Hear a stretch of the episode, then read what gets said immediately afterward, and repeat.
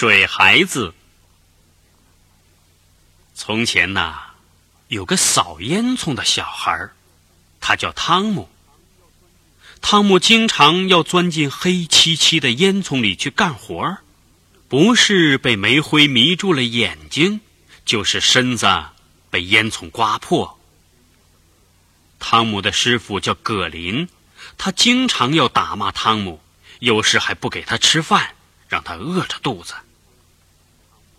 有一天，汤姆跟着师傅到哈特和福老爷家的乡间别墅去扫烟囱。老爷家的烟囱高大而又曲折，像迷宫一样。汤姆扫着扫着就迷失了方向，好不容易找到一个出口，出来一看，竟然是一间漂亮的卧室。房间里躺着一个女孩子，叫小艾丽。汤姆正准备躲回烟囱去，一不小心。撞倒了炭栏，发出了巨大的声音，吓得汤姆跳出了窗户。保姆大声喊：“快来人呐，捉贼呀！”大家都以为汤姆偷了老爷家的金银财宝。汤姆甩掉了追赶的人群，逃进了远处的树林里。他想想这件事儿误会太大了，但汤姆不知道。有一个爱尔兰女人一直在盯着他。等汤姆来到海边，他已经回到水里去了。原来他是水仙中的仙后。汤姆跑得又脏又热又累，索性跳进海里洗个痛快的澡。不一会儿，他昏昏沉沉的睡着了。等他一觉醒来，他才发现自己被水仙仙后变成了一个水孩子。耳根和下颚之间长出了一对鳍。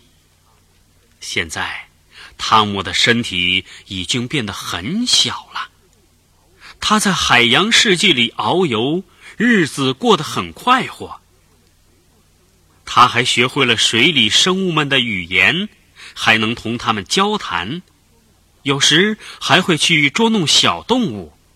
海里的小动物们个个都怕他。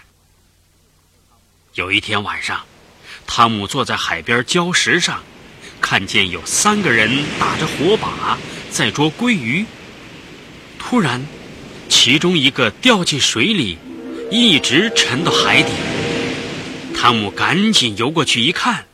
竟是他的师傅葛林，但葛林没有变成水孩子，他被水仙女们带走了，不知到什么地方去了。汤姆一直在寻找水仙女们，但就是找不到。有一天，一位老教授带着一位叫小艾丽的女孩子，到海边来散步，还讲一些大海的故事。小艾丽对海洋里的生物没有多大兴趣，就喜欢水孩子。教授就开始用渔网在海里捕捞。不一会儿，教授把汤姆给捞了上来。教授想把汤姆捉上来，被汤姆咬了手指，重新逃回到水中。小艾丽对教授说：“这是个水孩子啊，我还听见他说话呢。”小艾丽想把汤姆捞回来，可是脚下一滑，反倒自己掉下礁石，头被撞破，晕了过去。老教授只好把他送回家去。可是小艾丽躺在床上一动也不动，有时候醒来一下，嘴里念念不忘要水孩子。有一天晚上。水仙们从窗外飞进来，给艾丽带来了一双翅膀。小艾丽一见就忍不住把翅膀装上，她飞出窗子，飞过陆地，飞过海洋，她要去寻找水孩子。汤姆回到水里以后，也很想念小艾丽，盼望能与她一起玩儿。后来，他在水里终于找到了一群和他一样的水孩子，有男孩有女孩他们在一起啊，玩得非常高兴。但是，汤姆还是改不了调皮的本性，一天到晚嘻嘻哈哈、调皮捣蛋。小朋友们警告他：“当心，惩恶仙人要来惩罚你了。”果然，没过几天，一个长得十分丑陋的老仙女，手里拿着一根大戒尺，到水孩子们中间来了。她给其他一些水孩子们分了糖果、牛奶、冰激凌等等。但轮到汤姆时，老仙女把一颗又冷又硬的石子儿放进了他嘴里，汤姆大哭起来。老仙女说：“谁让你这么调皮了？”你把石子儿塞进别的小动物嘴里，我只好这样对待你。汤姆说：“你为什么不把那些坏心眼的人，向我的师傅葛林惩罚一下呢？”老仙女说：“他们已经受到惩罚了，他们待的地方与你们这儿完全不同，他们是明知故犯。”我惩罚他们是为了教育他们以后做个好人。老仙女又说：“下个星期日，我妹妹福善仙女会到这里来，她会教你怎样做人。”说完就走了。汤姆想：“我是该做个好孩子了。”星期六一整天，汤姆一直表现得很好。星期日早晨，福善仙女果然来了，小朋友们都很喜欢她，趴在她身上、膝盖上，和她可亲热了。这时，福善仙女看到汤姆站在一边，就问：“你是谁呀？”水孩子们说：“他是新来的，他没有妈妈。”仙女把汤姆抱在怀里说：“那么。”我来做他的妈妈。仙女一面亲着汤姆，一面细声细语地说：“你可要做一个好孩子，不要再捉弄和欺负海里的生物。”汤姆点点头，心想：“我真的要做个好孩子。”可是，汤姆太喜欢吃糖果了。有一次。他居然找到了仙女放糖果的地方。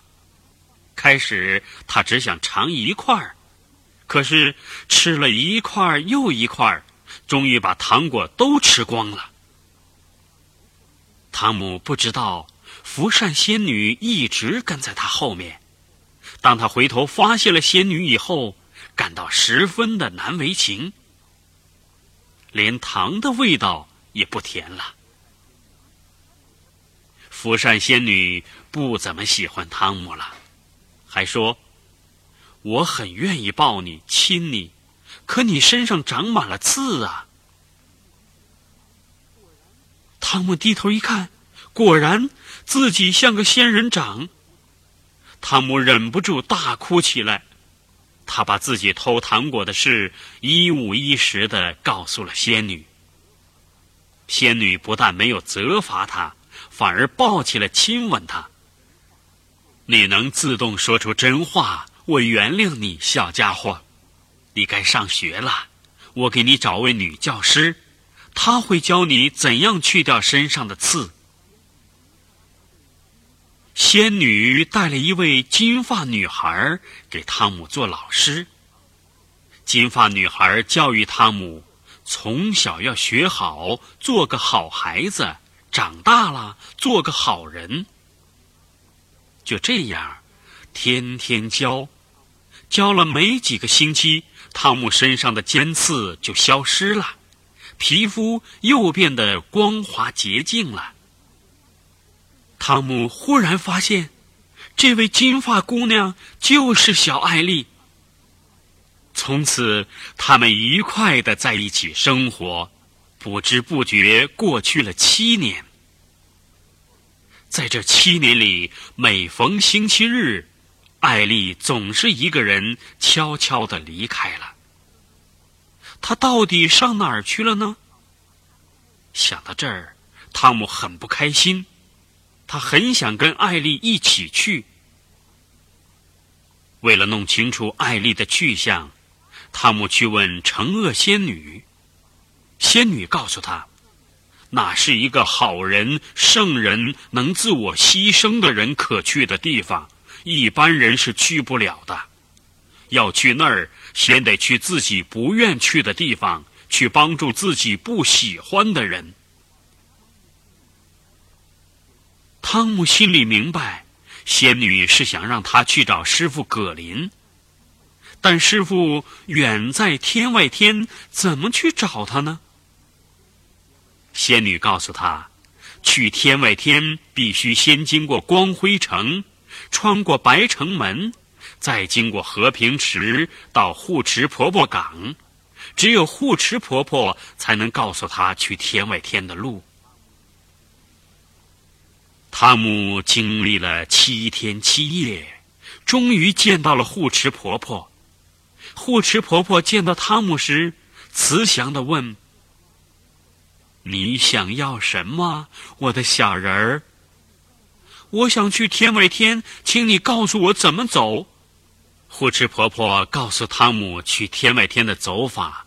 汤姆千辛万苦，总算到了天外天，在那儿。他看到一座很大的房子，问了警察才知道这是一所监狱。汤姆打听到他的师傅葛林就在这所大房子的三百四十五号烟囱上面。他费了很大功夫才找到。只见师傅葛林的头和肩膀卡在烟囱口上，浑身全是烟灰污垢。那副肮脏凄惨的样子，看了真叫人可怜。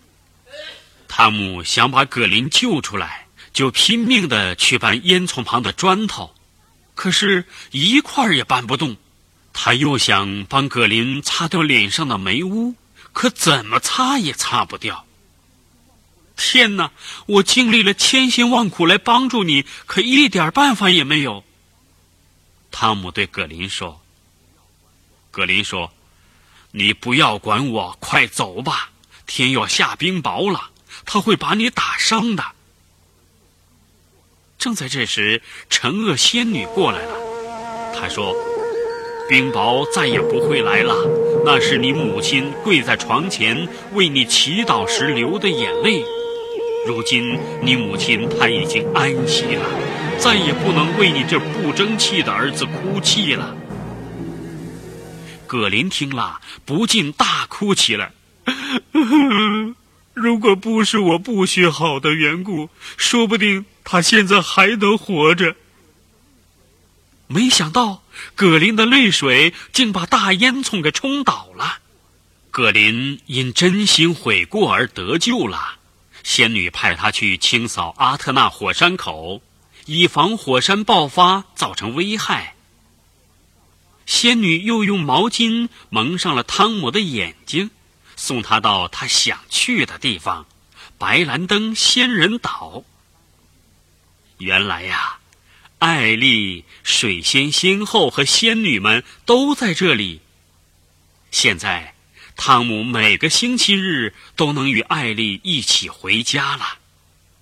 后来，汤姆成了一位大科学家，能够设计和创造。一切有利于人类的各种工具，他的本领啊，全都是在海底做水孩子的时候学来的。